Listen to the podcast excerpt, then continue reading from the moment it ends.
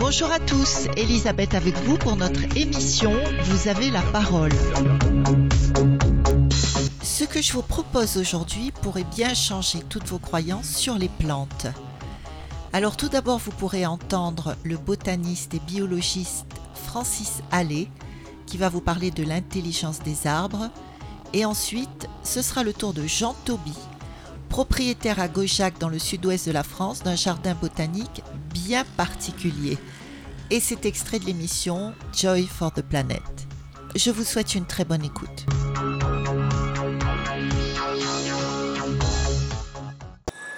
J'ai choisi de parler de l'intelligence des arbres. Ça m'a paru être un sujet très contemporain, assez difficile, et personnellement ça m'intéresse beaucoup. Je voudrais d'abord commencer par dire que la vie des arbres, c'est quelque chose d'épouvantable quand on y réfléchit. Vous êtes comestible et fixe. C'est la réalité. Les, les arbres et les animaux ont des comportements différents devant le danger.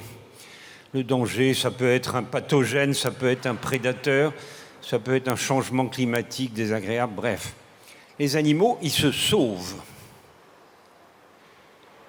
C'est pas très courageux et de toute façon, c'est pas la bonne manière de résoudre le problème. Les plantes, elles, que ce soit des herbes ou des arbres, ne peuvent pas se sauver.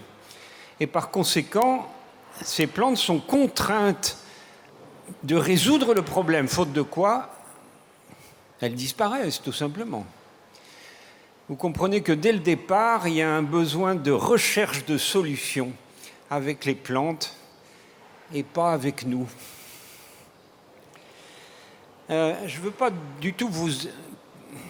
Comment dire moi, je pense que les plantes sont intelligentes, mais vous avez absolument le droit de ne pas le penser. Je vais vous montrer les faits et vous vous ferez votre idée vous-même. D'abord, nous avons compris, il y a déjà de ça une quinzaine d'années, que les arbres communiquent entre eux. Les premières nouvelles sont arrivées d'Afrique du Sud. C'était un peu loin pour les Européens. Maintenant, nous avons des exemples qui viennent d'Europe la côte méditerranéenne d'Espagne. moi, j'habite la côte méditerranéenne de France, donc c'est vraiment tout près. Les collègues espagnols montrent sur Internet des paysages totalement carbonisés. Vous savez que la forêt méditerranéenne, elle brûle très souvent. Des images épouvantables, totalement noires, sauf les cyprès. Les cyprès ne brûlent pas. Étonnant, parce qu'un cyprès, c'est un résineux. Ça devrait brûler particulièrement bien. Alors ça les a intéressés, ces Espagnols, et ils ont regardé la réalité. Ça, c'est le feu. Il s'approche du cyprès à la vitesse du vent. Et quand le cyprès atteint 60 degrés, ce qui n'est pas énorme en température, il dégaze, c'est-à-dire qu'il envoie dans l'atmosphère tout ce qui en lui peut brûler.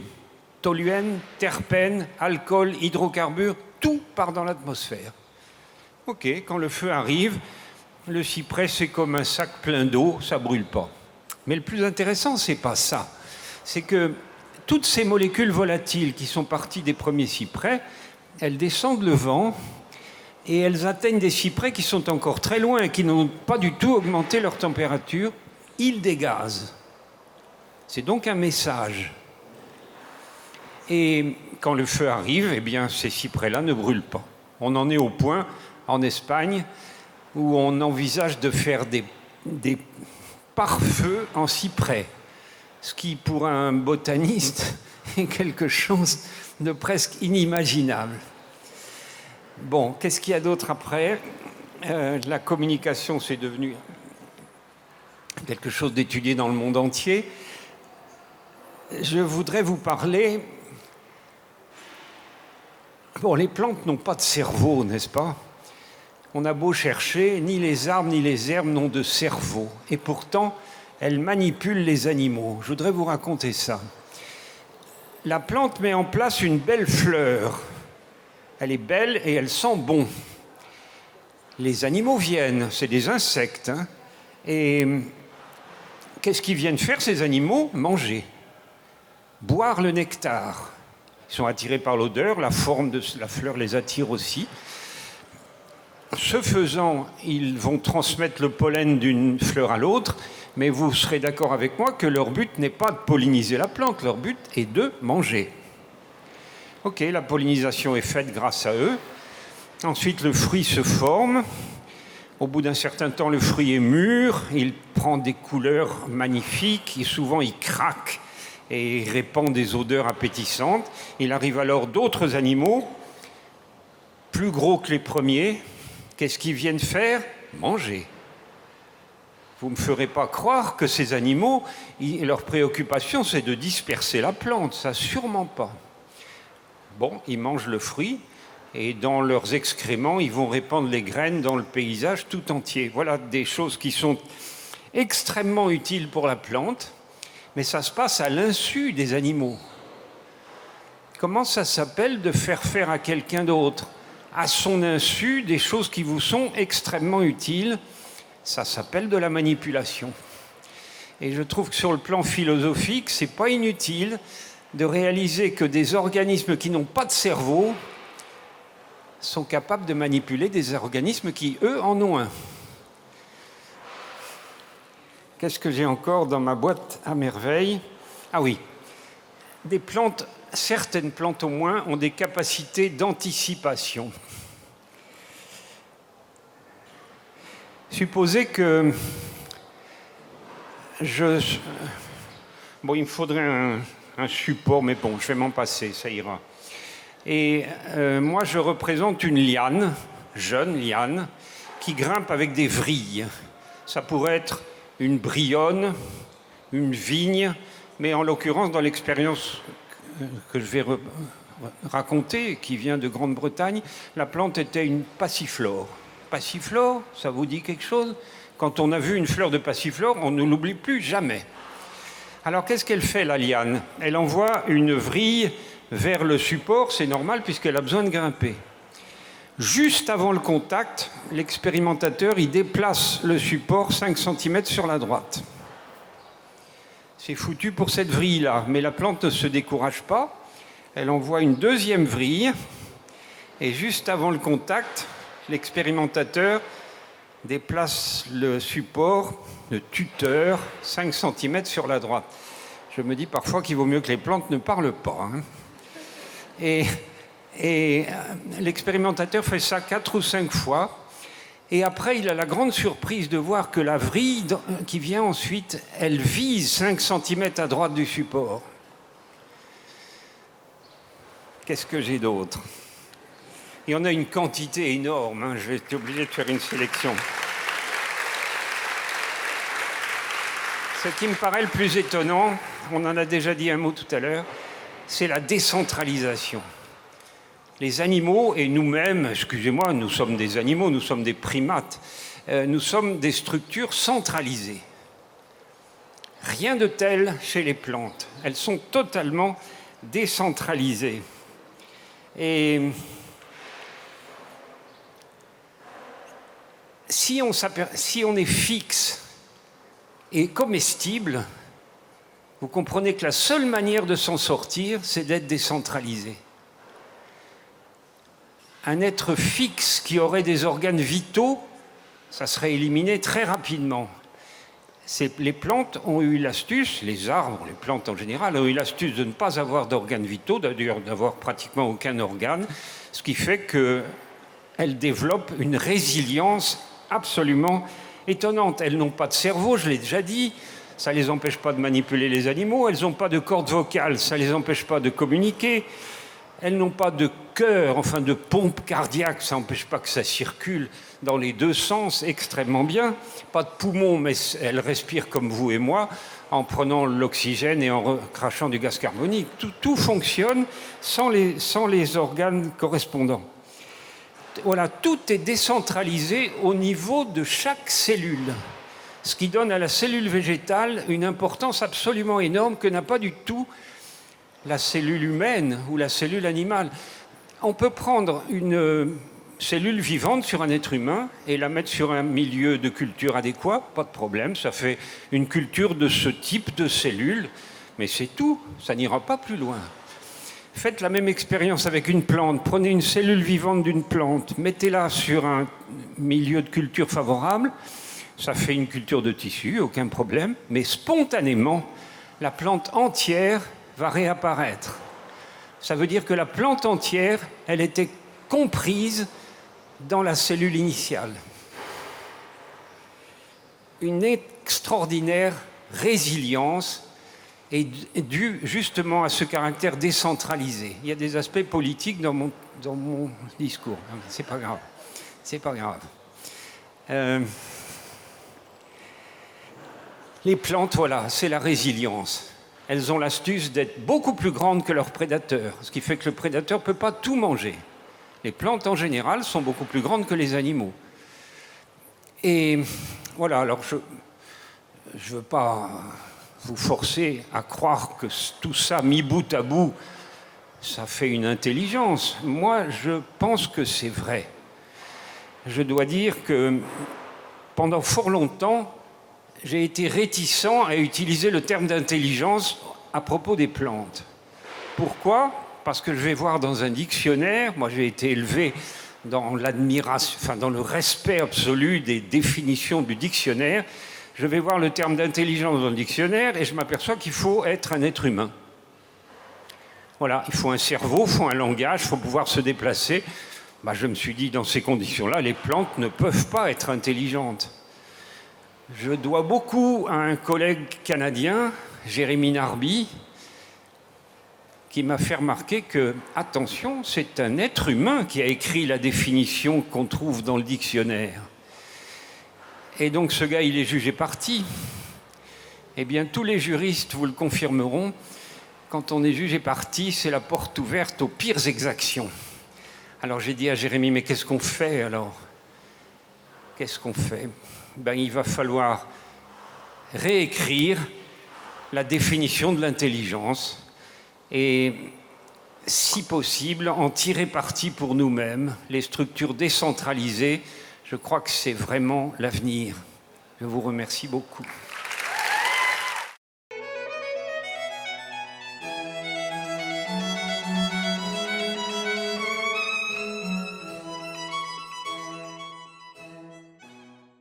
C'est que avant que les jardins botaniques soient définis d'un point de vue moderne comme les jardins botaniques et tout ce que l'on connaît des jardins botaniques, plantarium c'était des lieux qui existaient dans les châteaux de manière générale, dans les abbayes, dans les monastères. Et euh, c'était des lieux où les, les, scientifiques de l'époque acclimataient des végétaux, notamment euh, donc 16e, 17e, 18e, 19e, les grands siècles d'introduction végétale. Et on les plaçait ici comme dans les jardins comme ça, et on étudiait oui ou non euh, cette plante était intéressante pour la sylviculture, pour l'horticulture, pour la pharmacopée, en plante tinctoriale. Donc on les cultivait de façon harmonieuse pour savoir si elle pouvait servir à quelque chose. toujours oui à quelque chose bien sûr, mais dans quoi Et donc nous on a repris le mot plantarium parce que ça correspond bien à ce que l'on fait. C'est qu'on met les végétaux dans une forme de, l'art des jardins. C'est en fait ce qui est intéressant, c'est que l'art des jardins, euh, c'est de l'art, mais en fait on s'aperçoit qu'à travers les siècles, c'est grâce à l'art des jardins que le côté scientifique et botanique a pu perdurer à travers les âges. ça, c'est vraiment intéressant parce qu'on oublie souvent, et moi, ça m'est arrivé aussi, d'oublier que l'art est une façon d'exercer la science. Et c'est ce qui permet de, faire en sorte que la science puisse traverser les générations et les siècles. C'est grâce à l'art.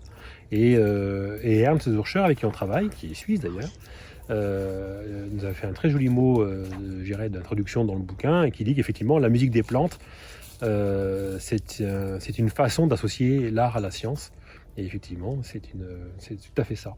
Voilà. Donc on travaille, nous aussi, du côté en fait euh, paysagiste, pépiniériste, nous devenons musinéristes, c'est-à-dire que nous cultivons les végétaux pour en extraire, pour en écouter les sons. Les plantes sont sonores. Et nous, dans nos oreilles d'humains, en fait, on ne capte pas ces ondes de matière qui sont de 10 puissance 23 Hz. Et pourtant, quand on transcode tout ce que l'on peut avec nos appareils, quand on entend tout. Ici, c'est une vraie symphonie, c'est magnifique.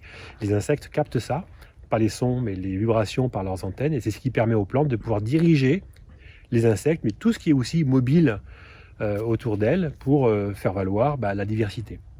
Donc c'est le règne végétal qui organise tout ce qui est mobile en fait. Et ça, c'est une notion qu'on avait un peu oubliée.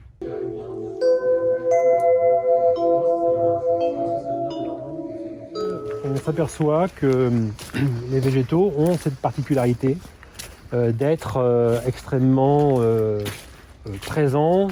on les, dans le monde occidental, on pense que ce sont plus des choses, en fait, quelque part par là. En fait, non, les végétaux sont bien vivants. les végétaux appréhendent leur environnement. Ils savent très bien où ils sont. là, on est là, par exemple, ici. Ben, les arbres qui sont autour savent très bien que nous sommes partis de la pépinière, que nous arrivons. Ils savent très bien où on va aller. Ils savent très bien qu'il y a deux chiens qui se trimballent avec nous. Enfin, c'est assez incroyable en fait. Mais on peut le mesurer quand on, a nos appareils euh, de mesure d'activité électrique. Eh bien, l'activité électrique d'une plante va changer, ça c'est factuel pour nous, en fonction de l'environnement direct. Et quand on branche une plante, et que l'on a euh, ce graphe qui apparaît sur nos ordinateurs, eh bien on peut savoir si la plante est cultivée en bio ou pas, on peut savoir si elle est en pleine nature ou pas, on peut savoir si elle a été semée sur place, donc toutes ses racines, ou si elle a été euh, donc euh, si ses racines principales n'existent plus. Enfin voilà, on, a, on ne connaît pas tout, il y a pas mal d'inconnus encore, mais globalement, on arrive à avoir un peu une, ce qu'on appelle le phytoscan, une lecture de ce qu'est la plante d'elle-même et de ce qui est autour. Voilà. Donc, on a aussi pu mettre en exergue une, alors, un, exemple euh, très concret. Aujourd'hui, quand on est au café botanique et qu'on reçoit des gens euh, pour euh, visiter le jardin botanique, donc ils viennent prendre un ticket pour le jardin, et eh bien quand on a une plante qui est branchée, donc on a soit le graphe, soit le, son de la plante, c'est l'activité électrique qui est transcodé en son. Et on s'aperçoit qu'en fonction de ce que nous entendons, on peut savoir si la personne est en bonne santé, pas en bonne santé, si c'est plus le côté physique ou mental, ou si tout va très bien, ou surtout, ça c'est très intéressant, si la personne est musicienne ou pas. Alors ça c'est très très intéressant, et ça marche à tous les coups. Et euh, ce qui est très drôle là-dedans, c'est que quand on dit ça à des médecins qui ont l'habitude de voir des clichés, et notamment, euh, je dirais, des, des scanners de cerveau par exemple, de, patients, eh bien, ils peuvent savoir si les personnes, les patients qu'ils auscultent sont musiciens ou pas, rien qu'à la forme du cerveau, parce qu'en fait, les deux lobes frontaux sont plus proéminents vers l'avant. Et, euh, nous, en fait, à l'écoute des plantes, on peut savoir si une personne est musicienne ou pas. Donc là, c'est intéressant parce que du coup, on a un, scan, un, une, une, radio du cerveau qui permet effectivement de définir ça pour les, pour les scientifiques, pour les médecins. Et nous, on peut, en faisant le scan de la plante, on peut le voir également. Donc il y a une corrélation et nous, on va toujours chercher le côté très pragmatique, très scientifique pour corroborer tout ça. Voilà. Parce que nous, on n'a pas de cursus scientifique au départ. Euh, je me suis jamais trompé dans mes équations, parce que je ne sais pas les faire. Donc au moins, comme ça, ça change tout le côté... Euh, tout ce que l'on peut dire, c'est la récurrence des résultats reproductibles, vérifiables et en quatre fois à l'aveugle sur le terrain. Et c'est comme ça qu'on a aujourd'hui une dizaine de scientifiques qui nous aident à trouver la partie justement euh, théorique. Comment se fait-il qu'une plante fonctionne comme ceci ou comme cela Et que nous avons du coup les équations, notamment le professeur Marc-Henri, qui travaille depuis 2019 avec nous ou nous avec lui, enfin ça dépend comment on voit ça, mais enfin qui nous apporte beaucoup euh, d'éclairage scientifique et qui nous permet également de, de, de, nous, euh, approprier un certain langage pour être juste par rapport à ce que nous, nous pouvons définir sur les végétaux.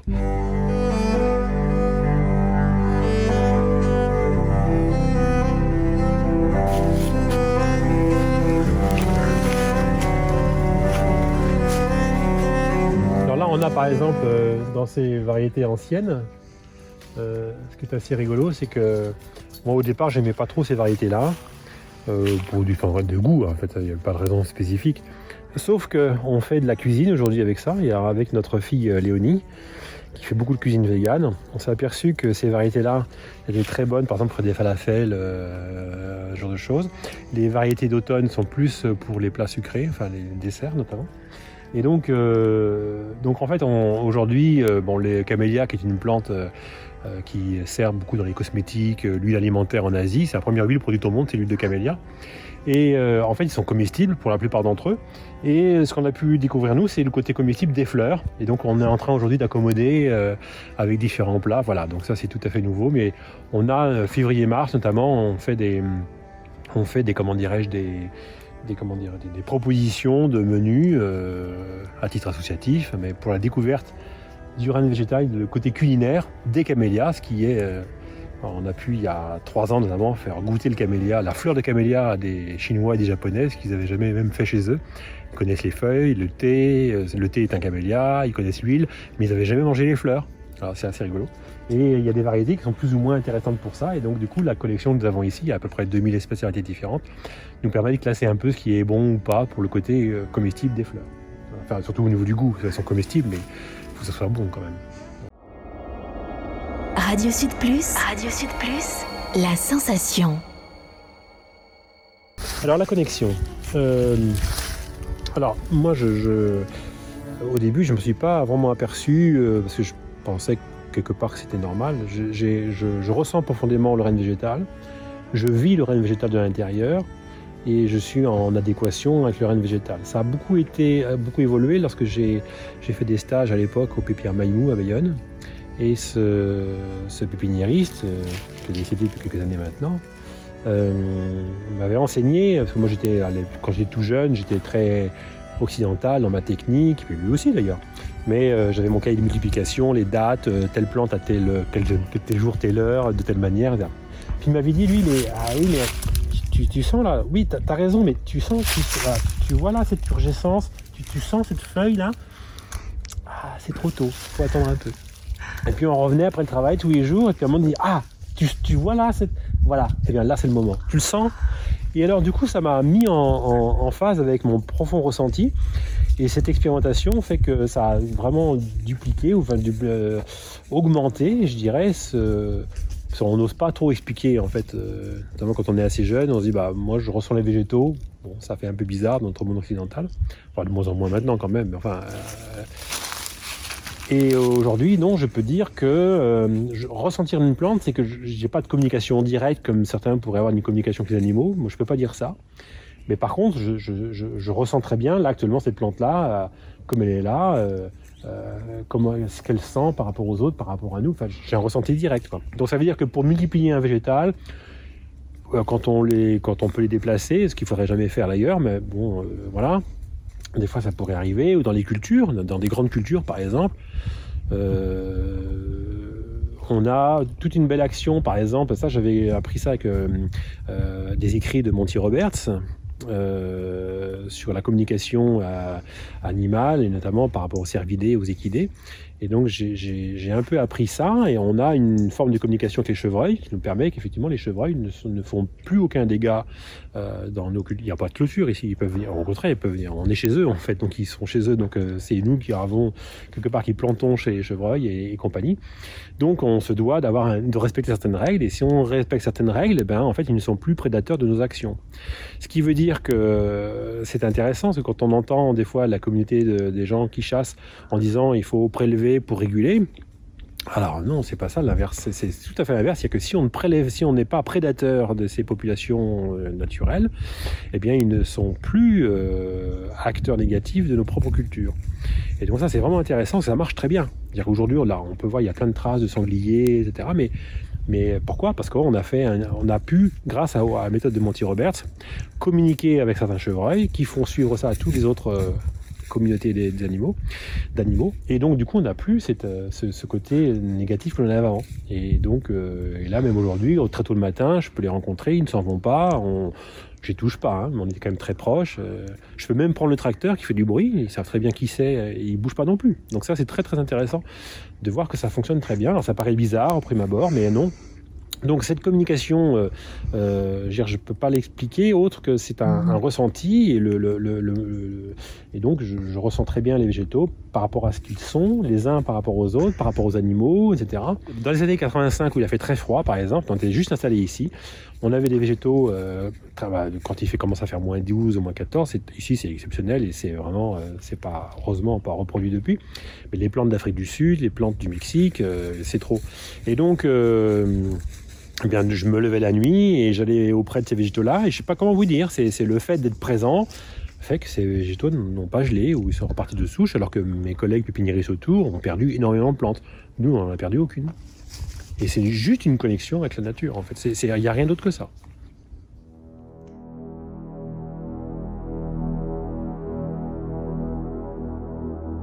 On parle de parasites, on parle de lutte, on parle de faire la guerre, et on reproduit, on est en fait on fait l'anthropo, on est anthropomorphe effectivement, et en fait on, dans tous les sens.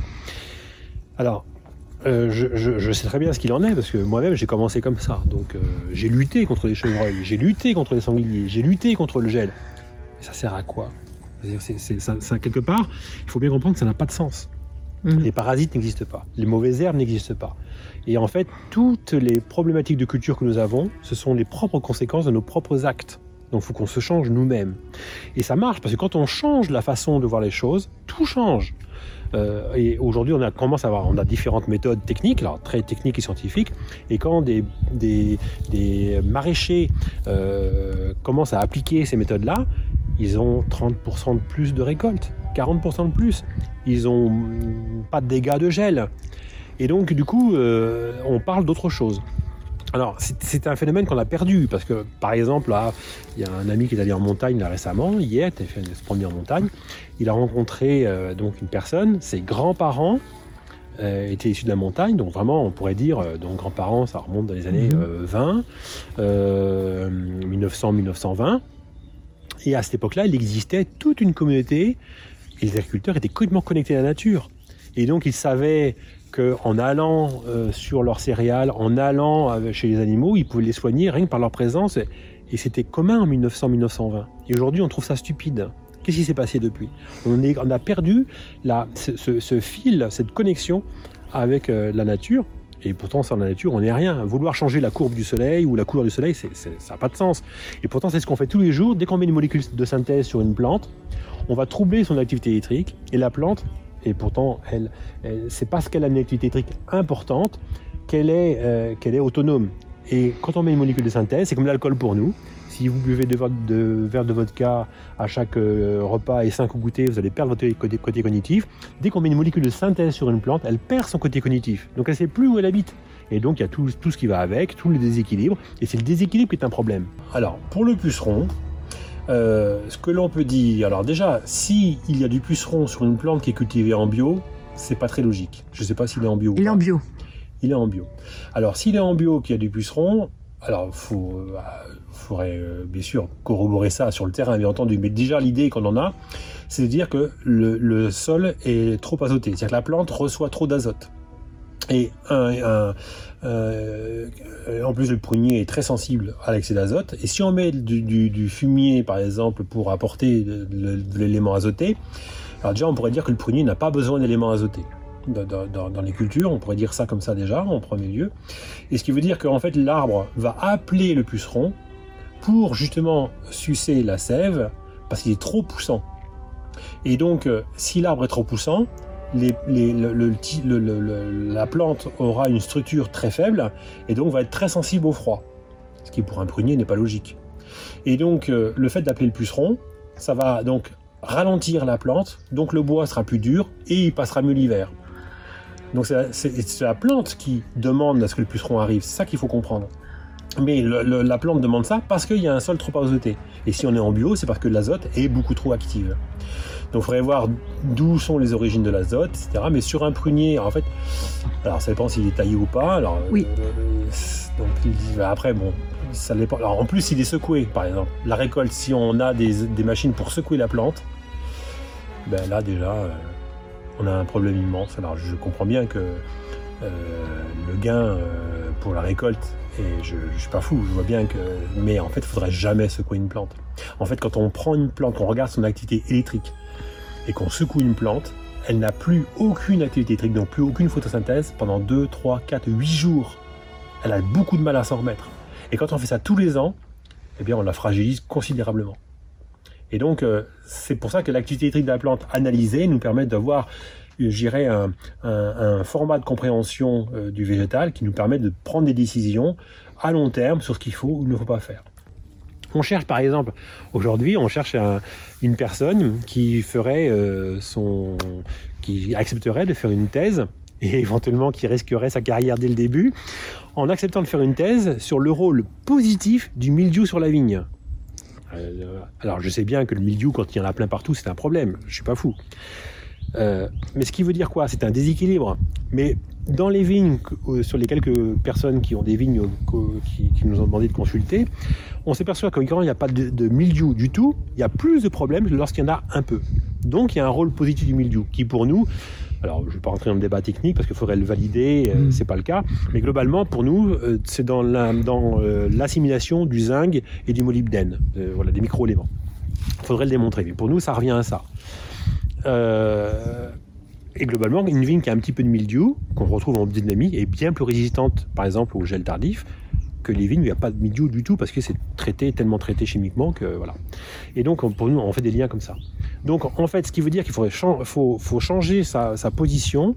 Il faut partir du principe que les insectes euh, sont utiles, tous sont utiles. Et la problématique, c'est le déséquilibre. Alors, si on part, euh, par exemple, sur les vignes en Suisse, on a un problème en Suisse avec ça, c'est que les vignes sont beaucoup sur des piquets métalliques, avec des fils métalliques. Et donc, les vignes qui sont des végétaux euh, donc conscients sont attachés, ligotés sur des piquets métalliques qui sont très froids l'hiver, qui sont très chauds l'été, qui conduisent des courants, euh, électromagnétiques de toutes sortes. Et donc, comment voulez-vous que la vigne se porte bien? Eh bien, C'est pas possible. Déjà, si on, veut conduire une vigne, il faudrait revenir et dépiquer le bois. Et éventuellement les attacher sur du fil de fer sur le tube, mais vraiment le piquer de bois de façon à être, isolé de la terre. Ça serait le premier truc à faire. Et le deuxième truc, ça serait de pas cultiver du tout comme ça la vigne, il faudrait la faire comme au Moyen Âge, c'est-à-dire qu'on l'a, on l'a mélangée avec des pommiers, des poiriers, et on ne la taille pas. C'est-à-dire qu'elle monte dans le pommier, et c'est à la retombée euh, de, la, la, vigne monte, et c'est quand elle descend qu'elle se met, la sève est tellement ralentie qu'elle se met effectivement, ça, c'est comme l'effet de la taille, mais sans la taille, et donc elle se met à fructifier. Et par contre, bah, évidemment, il faut récolter des pommes et du raisin et avoir un- une activité qui est euh, multiple à la fois. Et tant qu'on ne met pas ça en place, on n'aura pas compris. On a perdu le, le- On a voulu en fait isoler une plante en disant bah, tel pied donne tant de grappes de raisin, donc tant de bouteilles. Donc si on multiplie ça, ça va bien. On a oublié l'interaction des plantes avec l'herbe, l'herbe avec les arbres, les arbres avec la nature, les natures avec les animaux. Et tout est utile. Une vigne, vous n'avez pas. Une vigne, n'importe quelle culture. S'il n'y a pas d'animaux, s'il n'y a pas d'insectes, s'il n'y a pas de microbies du sol, bah, vous n'avez pas de résultat, ou tellement moins que c'est.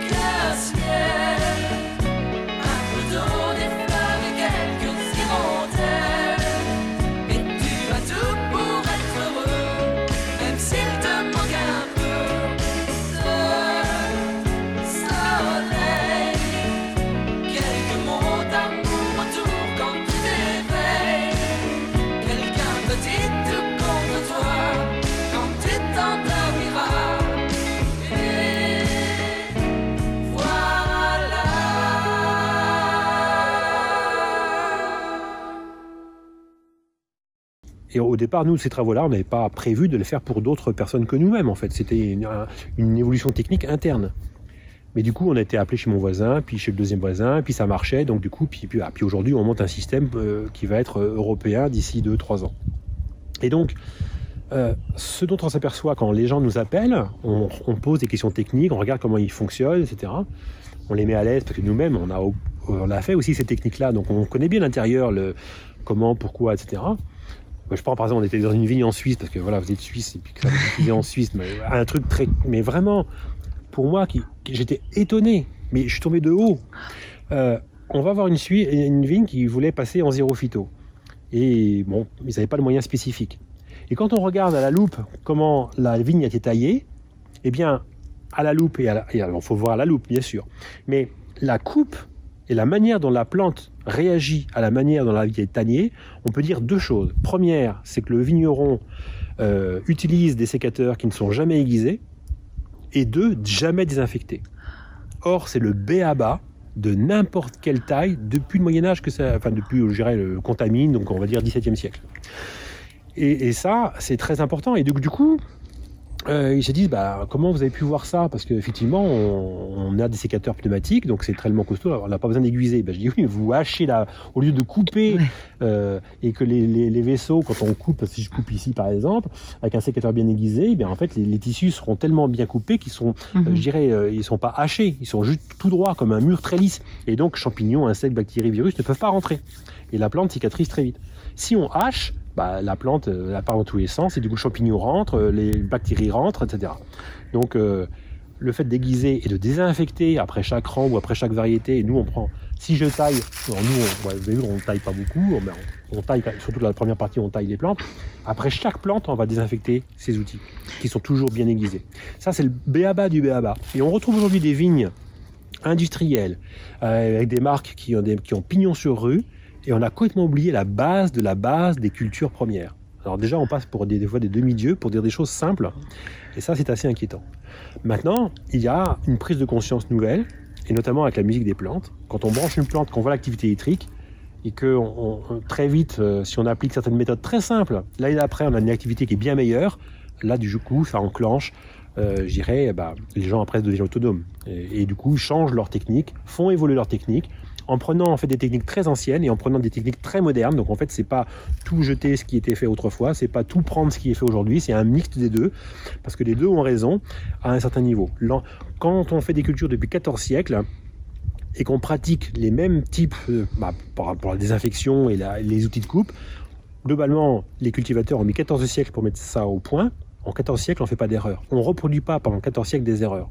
Or, aujourd'hui, on voit bien que des systèmes modernes, sont, et sont, on essaie de les, pérenniser et au bout de 50 ans, ça fait 50 ans, 60 ans qu'on est dans, ce système très très dit moderne, on voit que ça marche pas. Donc c'est pas, on peut pas pérenniser ça. Donc, mais par contre, l'information à la place de la molécule, euh, le, le côté du coup très pragmatique de désinfecter ces outils, voilà, ça c'est des choses, on prend des choses très connues de l'ancien temps et que l'on met aujourd'hui par les techniques modernes qu'on appelle aujourd'hui la phytoneurologie, eh bien on a un système qui est super performant et on voit que les, les- les cultures répondent très très bien à ça. Et on a, euh, euh, parce que quand on est appelé, des fois on a des gens qui perdent tous les ans 20, 30, 40, 60% de culture chaque année. Et donc nous on revient et ils retrouvent 97% de leur potentiel. D'accord. Et on n'a rien, on n'a pas boosté les plantes. On a juste, et d'ailleurs on a sur une, vidéo de- de- d'un témoignage d'un horticulteur qui s'appelle Dominique Dayat à Isos dans les Landes, il dit, eh bien avec ce procédé-là, c'est comme si on, on redonnait à la plante son plein potentiel. C'est exactement ça. On ne force pas les plantes. La plante, si on lui donne son plein potentiel d'origine, toute sa puissance liée à sa biologie, sa botanique, eh bien, elle vous fait euh, ça. Par exemple, sur les champs de carottes, normalement, on doit récolter 90 tonnes de carottes à l'hectare. Si on est à 25 tonnes, c'est qu'on a des problèmes liés à la culture. C'est de soi-même. On inhibe complètement la faculté de la carotte à faire 90 tonnes. Et donc, et c'est pareil pour tout. Les fruitiers, quand on les suit bien comme il faut, globalement, on est à euh, donc en- entre euh, 30 et 60 tonnes à l'hectare. Si on est à moins de 30 tonnes euh, à l'hectare, c'est qu'on a un problème. Et alors après, il y a des gens qui font de la chimie tellement forte qu'ils ont jusqu'à 120 tonnes hectare, mais du coup, c'est artificiel. Ils vont faire ça pendant 10 ans, puis après, tout va s'écrouler. Donc, c'est une méthode pérenne, ça veut dire qu'une une arboriculture, si on parle de pommier par exemple, ou sur une vigne, normalement, une vigne, on doit replanter une vigne si on la replante. Donc vous voyez un peu dans quel cadre. Mais normalement, une vigne, c'est 150 ans. Aujourd'hui, euh, au bout de 30-40 ans, on la change. Les fruitiers, ça va jusqu'à 15 ans. Tous les 15 ans, on change. Donc c'est jamais rentable finalement. Et alors que les, anciens euh, arboretums, enfin euh, fruitiers, l'arboriculture normande, bien connue pour ses arbres distanciés, etc., euh, c'est 150 ans. C'est l'âge de vie quasiment maximum pour un pommier. Donc on est dans, on était dans, toutes les cultures ancestrales sont dans une vérité. Et en plus, en dessous, il y avait de l'élevage, il y avait, c'est de la permaculture. Rien ne doit jamais être isolé, tout est un ensemble, toujours. Et donc là, on a euh, la plante, comment, elle est répertoriée, euh, sa famille, euh, son type de biotope, primaire, secondaire, le côté médical s'il y en a un, bien entendu, et puis euh, le côté, euh, alors ça dépend des plantes bien sûr, les caractères indicateurs. Mhm. Si la plante, elle indique qu'elle est dans un pH pour acidifier ou pour basifier un sol, c'est indiqué ici. Donc ça veut dire que quand on voit le type d'une plante, enfin une plante sur un sol, ben, on peut savoir pourquoi elle est là. Ça c'est très intéressant. Ça veut dire qu'il n'y a pas de hasard dans la nature. Quand les végétaux viennent quelque part, elles ont, c'est un, un- un- un rôle bien précis d'un végétal pour amener le sol à faire une forêt. Et donc quand on, voit la végétation qu'il y a en place quelque part, on connaît l'état de l'évolution du sol pour, on sait si la forêt va venir dans 50 ans, 100 ans, 200 ans ou 300 ans. C'est lié au cycle. Il n'y a pas de hasard en fait. Ça correspond à un cycle. Et la nature fait toujours. Le rôle de la nature, c'est de faire une forêt. La forêt est euh, l'aboutissement ultime de toute nature.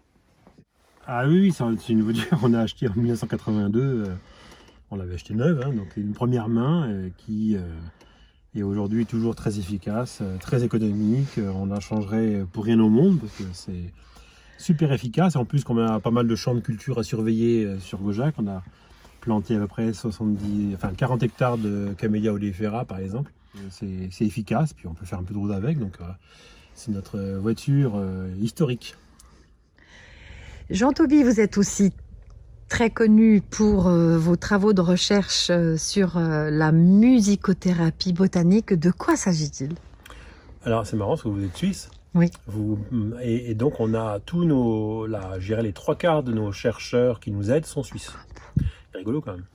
Euh, Il y a la Suisse quand même, une espèce d'égrégore euh, qui est super intéressant à ce niveau-là.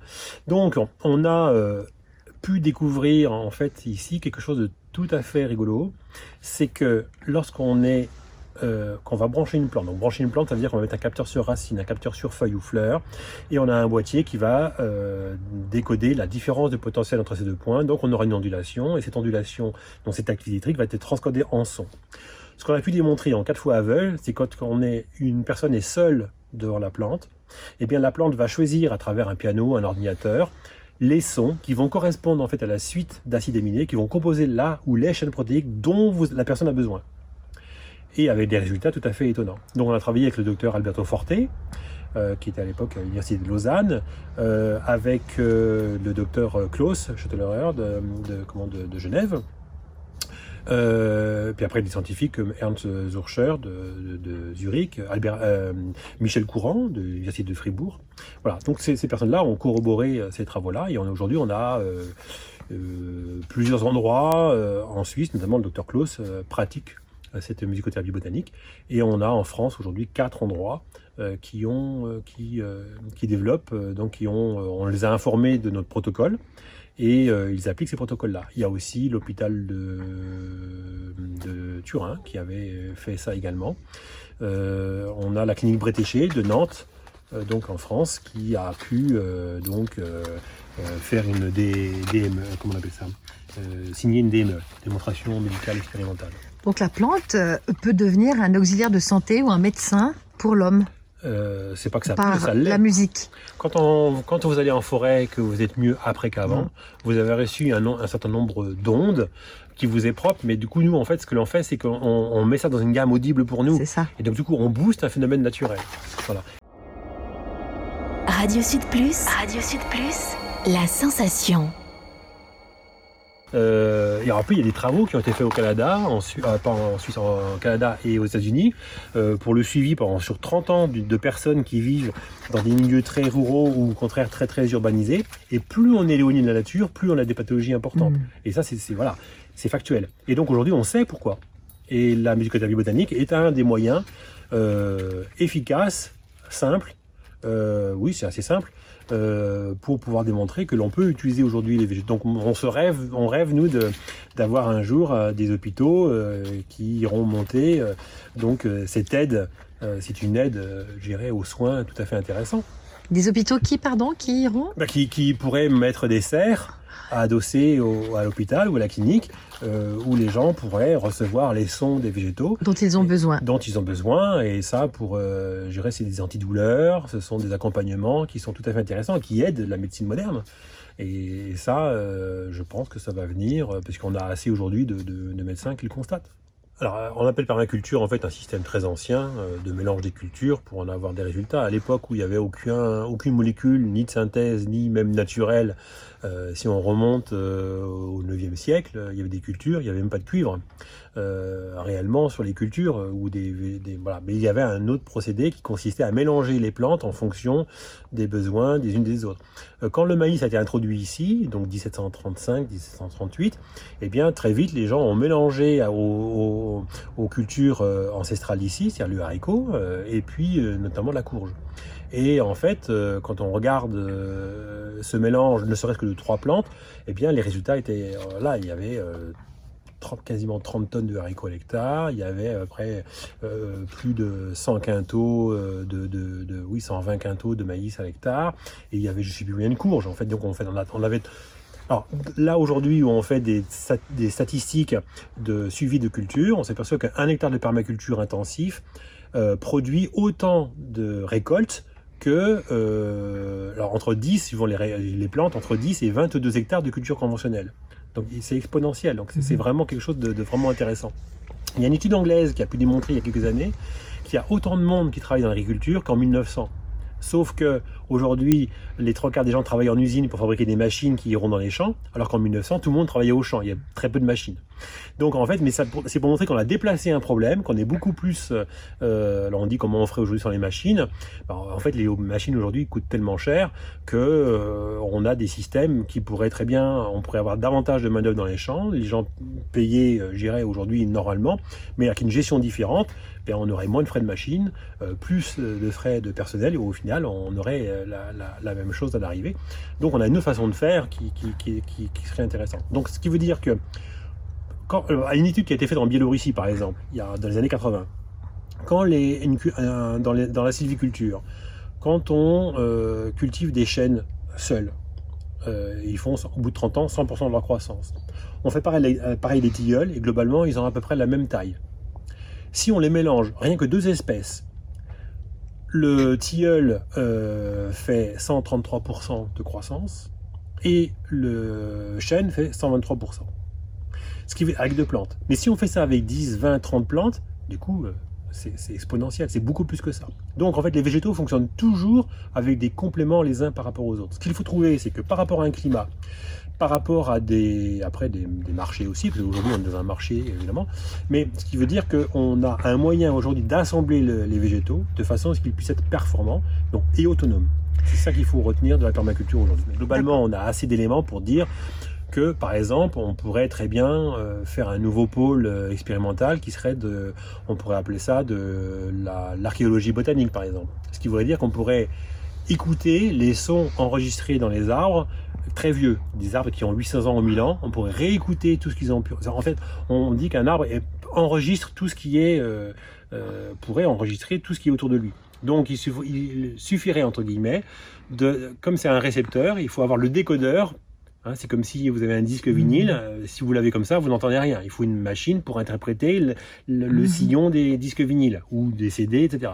Même chose pour les arbres. Le jour où on a le décodage de la manière dont ils ont pu engendrer tous ces sons, on pourra faire une archéologie sonore de tout ce qui s'est passé de là, s'il a 1000 ans, depuis 1000 ans. Imaginez un peu tout ce qu'on pourrait découvrir. Et vous travaillez là-dessus? Alors en, partie parce qu'en fait on a aujourd'hui on sait que théoriquement on peut euh, on pourrait arriver, on a assez de techniques pour dire que oui c'est possible. Après il nous faudrait des financements, il nous faudrait puis après moi je suis pas assez spécialisé, il faudrait quelqu'un en physique quantique, il faudrait quelqu'un Mhm. vraiment euh, en, en botanique pure, etc. pour pour corroborer cette équipe là. Mais euh, par exemple avec les travaux de Ernst Zurcher par exemple. euh, lui, il a pu déterminer que, par exemple, en faisant des micro-mesures avec son équipe, ils ont pu déterminer que un, chêne euh, le bourgeon d'un chêne va changer de forme en fonction du cycle de la planète Mars. Ce qui veut dire qu'il n'y a pas que la Lune qui influence, il y a tout le cosmos. Un merisier sera beaucoup plus sensible au cycle de Vénus. Alors ça, c'est super intéressant, parce que ça veut dire que on a cette particularité, montre que les végétaux interagissent, enfin, ont une, comment dire, par exemple au niveau météo. Voilà, par exemple, où je voulais en venir, eh bien, en analysant ces micromesures, on pourrait prédire l'hiver qui va venir, euh, et donc avec toutes les conséquences euh, techniques qui pourraient en découler. Par exemple, aujourd'hui, là, nous sommes euh, janvier 2022.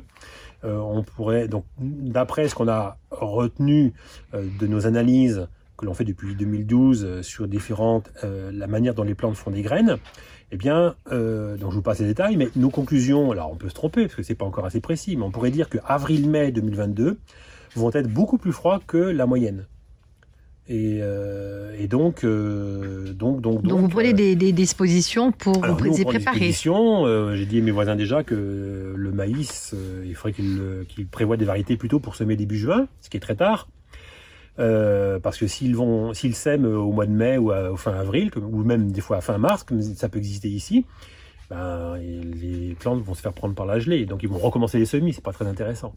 Aujourd'hui, depuis 2012, on s'aperçoit qu'il y a quand même ça, ça fonctionne. C'est pas encore parfait. Il faudrait là aussi des études, il faudrait aussi que des équipes s'y mettent euh, pour corroborer, refaire nos, analyses, rien qu'à comment les, plantes peuvent grainer euh, et suivant l'origine de la plante, eh bien suivant la mise à graines, qui est en fait un, réflexe normal de la plante par rapport à la position des planètes. Et puis on sait que la position des planètes lointaines, c'est ce qui fait aussi 50% du type d'hiver qu'on va avoir, et 50% c'est les, les, les- les effets euh, microclimatiques euh, que l'on peut avoir sur Terre. Donc euh, on a une capacité à dire que normalement, ça devrait être plus froid. Bon, si jamais on a un volcan qui quelque part euh, peut, euh, voilà, Mm. ça, ça peut changer, mais globalement, euh, cette année, ça devrait être comme ça. Alors on verra si on a raison, mais c'est bien de le dire avant, comme ça au moins. euh, Après, c'est toujours facile de dire j'avais raison. Non, là, on, on, on ose dire que ça devrait. Nous, on s'organise comme ça. Donc euh, D'accord. peut-être qu'on s'organise pour rien, mais on sera Ouais. jusque 2012 et qui a été très froid et pour nous ici en termes de jeux tardifs, on était bien contents d'avoir pris nos dispositions. Qu'est-ce que c'est que d'avoir la main verte? Ah, la main verte. Alors les plantes étant branchées sur nos propres ondes cérébrales, euh, on peut le démontrer. La main verte, c'est quelqu'un qui est aligné avec lui-même. Voilà, c'est ce que ça veut dire. Donc quelqu'un qui paraît, euh, je dirais, euh, éventuellement très épanoui, etc., etc., mais qui lutte intérieurement parce qu'il connaît ses déséquilibres et puis qu'il va avoir une force contraire, et puis etc., il n'est pas aligné avec lui-même. Donc cultiver pour lui, ça va être difficile. Les plantes ne vont pas bien répondre. Quelqu'un qui est très... quel que soit son niveau, c'est pas une question de niveau intellectuel, c'est d'être aligné avec soi et aligné avec la vie environnante. Voilà, c'est ça que ça veut dire avoir la main verte. Et donc quand on est aligné, quel que soit, vous avez des gens qui sont euh, fortement handicapés, euh, physiques ou même mentaux, qui les plantes leur répondent très très bien parce qu'ils sont alignés avec eux-mêmes. Et euh, pareil pour des très grands scientifiques qui sont qui, ont des très très bonnes connexions avec la nature. À l'inverse, on, ça arrive ça en, euh, sur différentes personnes où je comprends pas, j'aime les plantes et euh, Elle m'aime pas. et, et puis euh, j'y arrive pas. Qu'est-ce qui se passe? Eh bien, il se passe quoi? Bah, Il se passe que euh, c'est quelqu'un qui, quand on voit, il rumine dans sa tête beaucoup de choses, ou ressasse, ou n'arrive pas à, à- à dépasser un, un problème qui lui est arrivé il y a 20 ans, petit ou grand, ça peut arriver. C'est pas. Et ça, ça, et si on guérit ça, hop, on peut cultiver. Jean, aujourd'hui, il y a beaucoup d'inquiétudes, évidemment, euh, sur, euh, sur notre planète. Euh, on a plutôt l'impression que le système actuel dans lequel nous vivons sert plutôt la non-vie et va contre la vie dans toutes ses déclinaisons. Est-ce qu'il y a encore des raisons d'espérer? Ah, c'est une très bonne question. Alors, on peut se poser la question. la question est légitime. Alors maintenant, moi je pense quand même que euh, y a toutes, euh, toutes les formes d'espoir sont là. Elles sont toutes là. Dans le sens que, par exemple, les travaux que nous faisons ici, donc quand on a commencé nous en 85 ici à faire ne serait-ce que du bio, par exemple, il y a des fois on se faisait insulter, par exemple. Alors, le cheminement, aujourd'hui, quelqu'un cultive en bio, quelqu'un achète des produits bio ou pas, mais il va pas dire quel imbécile de cultiver en bio. Dans les années 80, c'était possible. Donc on voit qu'il y a quand même un changement. Donc déjà, ça, c'est des prémices quand même. Euh, aujourd'hui, nous, on fait des conférences sur la musique des plantes. il y a 15 ans, il n'y avait personne. Aujourd'hui, bon, il y a, la période un peu compliquée sanitaire, mais quand on faisait des, on a fait avant le confinement des conférences, euh, bah, les salles sont pleines. Euh, on en a fait une à, Paris, avec l'aide de la mairie de Paris. C'était au, parc de Vincennes. euh, bah, D'après les chiffres de la mairie de Paris, il y avait 9000 et quelques personnes pour la musique des plantes. Donc, donc on voit qu'il y a quand même une ouverture qui se crée. Autre façon d'espérer, il y en a deux. Quand on travaille avec, le, par exemple, pour les agriculteurs en biodynamiseur botanique que nous développons, des gens qui mettaient plein de chimie, qui étaient très dans le matériel, etc., ils appliquent une information à la place d'une molécule, et du coup ils disent Ah, mais ça marche, qu'est-ce qui se passe? Et du coup, après, il y a tout un. Ils tirent le fil d'une connaissance qu'ils avaient occultée, pour différentes raisons, parce que voilà. Et du coup, ben, ils changent complètement leur façon de penser, de faire, l'entreprise, et même à titre privé.